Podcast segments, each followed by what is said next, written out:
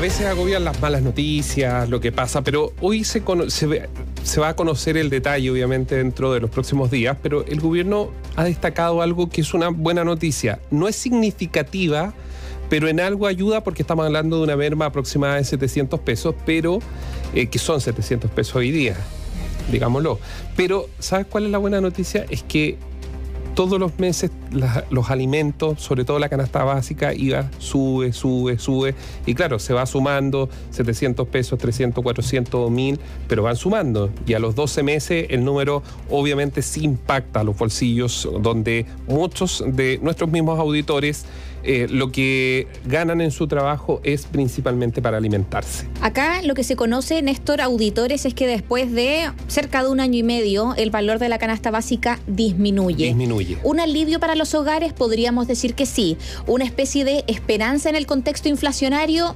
Es, apresurado poder decirlo porque, claro, todo, es, todo puede variar, pero claramente para todas las familias que llevan un año y medio con el valor de la canasta básica al alza, que se disminuye a 700 pesos, podría ser un presagio quizás de que las cosas o van mejorando o no, no lo sabemos.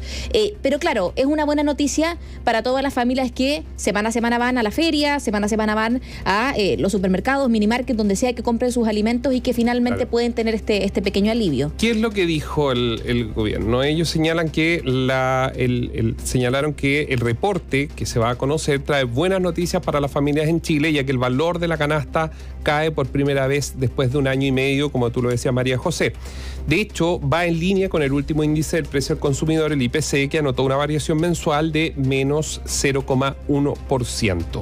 Según los analistas, proyectaban que el IPC variaría al 0,4, no obstante, tras eh, los 12 meses, las divisiones que conforman la canasta de índice aportaron incidencias negativas en la variación mensual. Ahora usted se preguntará, claro, pero sigue todo muy caro.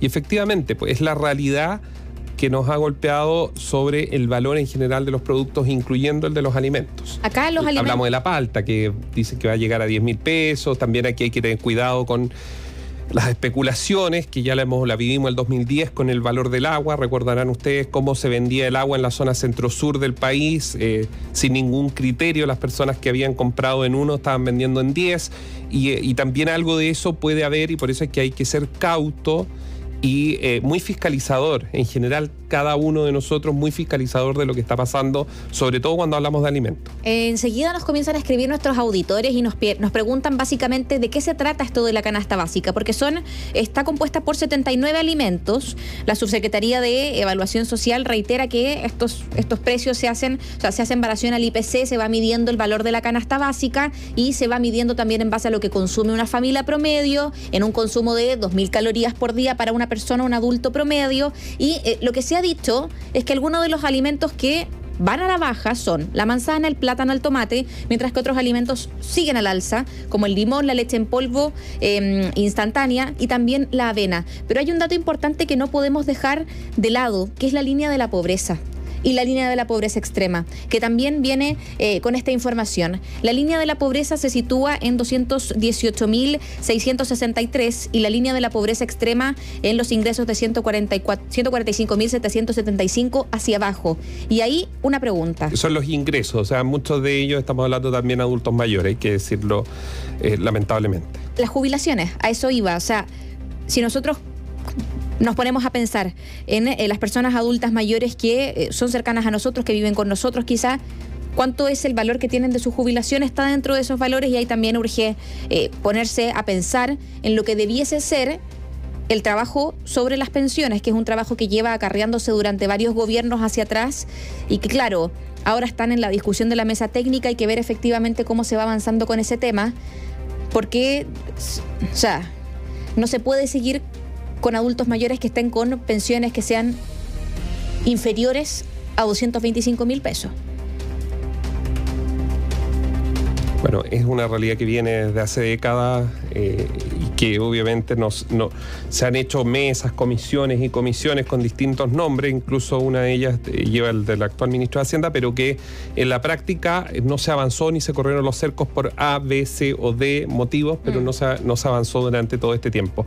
Oye, mira, está eso y está lo otro.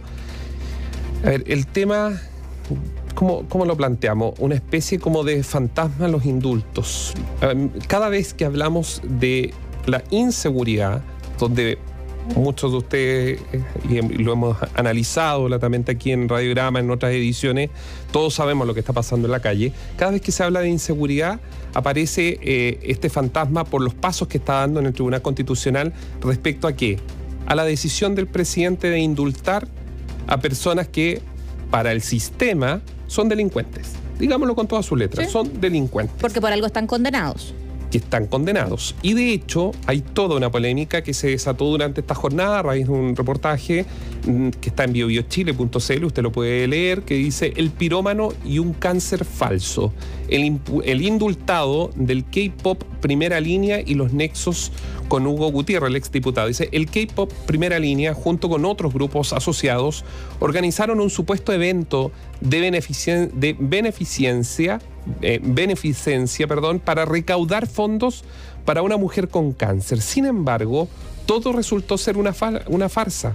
Los fondos en realidad se destinaron a las operaciones de la asociación ilícita durante el estallido social. ¿A qué se dedicaba Néstor Keipo Primera Línea? Principalmente a la construcción de bombas Molotov. Esto en Iquique, eh, porque también se vieron, o sea, se vieron afectados por lo que fue el denominado estallido social y durante todo el 2019, 2020 e incluso 2021 hubo eh, movimientos de, esta, de, este grupo K-Pop Primera Línea que hacía este tipo de cosas para conseguir dinero y poder lanzar bombas Molotov a destajo, básicamente. O sea, para comprar los materiales. Hice la historia del fraudulento plato único, porque fue un plato único lo que organizaron con una adhesión, quedó documentada en el expediente a los que accedió la unidad de investigación de Bio, Bio Chile, donde también destaca la figura de Brandon Rojas Cornejo, uno de los 13 indultados por el presidente de la República, Gabriel Boric. Su carácter resuelto y experimentado en los cócteles incendiarios lo llevaron a ser conocido por sus pares como el pirómano. Y el informe principal de Carabinero eh, al momento de su detención es que, em, a juicio de las autoridades eh, policiales, esta persona que fue indultado es uno de los sujetos más violentos del grupo. Así lo define el OS7 de Carabineros en este informe al que excede Bio Bio Chile. Básicamente es uno de los hombres más violentos y se dice que en un día lanzó ocho bombas Molotov vestido con un overol rojo. Está toda la información, usted puede acceder porque hay una serie de datos que son simplemente impactantes, a los cuales usted puede conocer todo el detalle en biobiochile.cl, pero claro, se le conocía como el pirómano y también em, lanza en un día ocho bombas Molotov. Y esto no fue 2019, no fue en el 2020, fue esa, digo, fue el 27 de abril del 2020. Pasadito ya lo que fue el denominado estallido social. ¿Por qué decimos que, es un tema? Porque usted lo va a escuchar en las próximas horas, porque todos estos antecedentes van a ir, se van a empezar a conocer en detalle, producto de lo que tendrá que mm, analizar el Tribunal Constitucional de nuestro país en un proceso judicial que obviamente está en curso y que apunta a revisar los procedimientos y la legalidad sobre la decisión del presidente eh, respecto a estos indultos. El asunto es que a medida que más nos más entramos con una lupa a la revisión de estos indultos eh, presidenciales, se genera justamente este signo de interrogación sobre ¿El presidente sabía esto? Hoy día se le preguntó y él dijo que se remitía justamente a las declaraciones del ministro de Justicia, el ministro Cordero. El problema es que, claro, el ministro lo que ha dicho, o el ministro de Justicia, es que esto se va a ventilar en la Corte Constitucional, en el Tribunal Constitucional, entonces será ahí donde ellos van a tener que exponer por qué de la decisión del mandatario. Acá yo creo que hay una serie de preguntas, porque podemos estar a favor o en contra de los distintos indultos que han realizado todos los presidentes. O sea, porque acá no es algo que se esté iniciando con el gobierno de Gabriel Boric. El presidente Sebastián Piñera tuvo indultos, la presidenta Michelle Bachelet también realizó indultos eh, que pueden ser cuestionables o no, depende de cada uno de nosotros y de las opiniones que podamos tener. Acá lo que se cuestiona básicamente es la desprolijidad que asumió el gobierno y que de la mano con esta desprolijidad se conocen estos antecedentes. Porque si nunca se hubiese dicho que, o sea, esto es facultad exclusiva del presidente de la República, es decir, no se debiese solicitar que haya que se revoquen estos decretos de indulto porque es facultad del presidente. Pero cuando se asume que hubo desprolijidades, cuando la vocera de gobierno dice que si se hubiesen tenido todos los antecedentes en la mesa no hubiesen estado todos los indultos, cuando el día de los decretos se dice que eran 11, luego 13 y ahora se conocen estos antecedentes que se vienen conociendo, bueno, Luis Castillo, ahora sale, eh, bueno, Brandon, el pirómano. Hay una serie de puntos sobre la mesa y tenemos todo lo que está haciendo este, lo, que, lo que plantearon los requerentes también senadores de Chile Vamos, senadores de oposición en el Tribunal Constitucional. O sea, en, el contexto de lo que se ventila en el Tribunal Constitucional, y esto para que usted sepa, se le pidió por parte del TC al Ministerio de Justicia un análisis completo desde 1981 a la fecha, es decir, al año 2023 sobre cuántos indultos se han otorgado, no la ley, no leyes especiales, sino indultos. Y en total, desde 1981 al 2023, a febrero de 2023 se han otorgado 3.007 indultos. ¿Desde, el, desde 1981? 81. Y mira, vamos rápidamente. Repaso. Un, un, repaso. Un repaso de los últimos. De los últimos ya, el año 2010 hubo tres indultos que fue otorgado por Sebastián Piñera, el 2011 cuatro, el 2012 fueron seis, el 2013 no indultó a nadie, hay cero. 2014, cuando retorna la, la presidenta Bachelet, todo el 2014 hubo solo dos. El 2015 la presidenta indultó a cinco personas. El 2016 a dos. El 2017 dos. El 2018 ocho personas. Esto ya corresponde a Sebastián Piñera en su segundo, gobierno. segundo gobierno. 2019 cuatro. El 2020 nueve el 2021 4, el 2022, que es el primer año del presidente Boric, 16 y al 2023 0. O sea, a febrero no se había indultado entre enero y febrero a ninguna persona. Es importante quizás revisar esas cifras, Néstor, porque eso da cuenta de que esto no es algo exclusivo de este gobierno, sino que lleva mucho tiempo sí, atrás. Pero, no, no, pero hay una diferencia. Y esto se va a ventilar y estamos viendo también en BioBio Chile el documento el cual tuvimos acceso. Está firmado por el ministro Luis Cordero. La diferencia entre los 16 años de Sebastián Piñera con Mr. Bachelet o Mr. Bachelet Sebastián Piñera es que en su mayoría son personas enfermas que se acreditaban cáncer, se acreditaban enfermedades y otros claro, que, correspondían más a la categoría de indulto humanitario. En algunos no se justificó. Esto lo vamos a ir conociendo a medida que esto se vea en el Tribunal Constitucional. En eso tiene razón el gobierno del presidente Boric. No todos los indultos de los expresidentes se justificaron.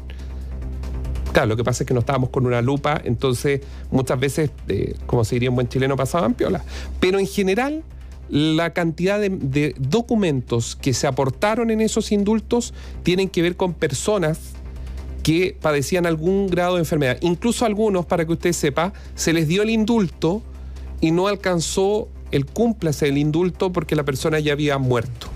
O sea, el cáncer ya era tan terminal que no alcanzó a morir en su casa, sino que terminó muriendo en, él, en la salida entre que se tramitaba el indulto presidencial. Esa es la diferencia con los indultos que se otorgaron en diciembre pasado y que le costaron la salida a la entonces ministra de Justicia. Y también al eh, jefe de gabinete del presidente Gabriel Boric, podríamos decir jefe casi del segundo piso, Matías Mesa López Andía, que el mismo presidente ha dicho, era de una cercanía importante, lo dijo en una entrevista hace unos días atrás, cuando se le consulta nuevamente por este tema, porque, claro, ahora se conocen estos antecedentes, pero la semana pasada el tema de los indultos tampoco pasó colado. ¿Por qué? Porque estaba todo, toda esta idea de saber si los antecedentes iban a ser públicos, si iban a ser reservados, se ponía sobre la mesa el tema de la ley de publicidad o el derecho a la publicidad y el derecho a eh, la reserva de datos personales. O sea, ¿cuánto tiempo más el presidente Gabriel Boric estará refiriéndose a estos indultos? ¿Qué pasará finalmente con el Tribunal Constitucional? Y eh, porque se, los requirentes, que son senadores de Chile Vamos, piden que se reviertan siete decretos, siete de los trece indultos. Y ahí, bueno, cabe preguntarse qué es lo que va a suceder, pero el presidente hoy ante esto dijo, o sea, fue, básicamente, a mi parecer, evitó responder. Lo que pasa es que, claro, también tiene razón el presidente que esto está en un proceso que es del Tribunal Constitucional y que seguramente eh, nosotros vamos a conocer la impresión del gobierno y de él particular a través de cada una de las gestiones que van a hacer en estrado quienes representan y van a defender la posición del presidente. Recuerden que acá lo que se va a ver es si se ajustó o no respecto a las reglas constitucionales. Entonces es bien interesante lo que va a ocurrir allí en, los próximos días. Mañana ya se va a ver, así que vamos a estar muy, muy atentos. Pero lo que sí está claro es que el fantasma de los indultos, a medida que la inseguridad sigue, le pesa y pena al Palacio de la Moneda. Información independiente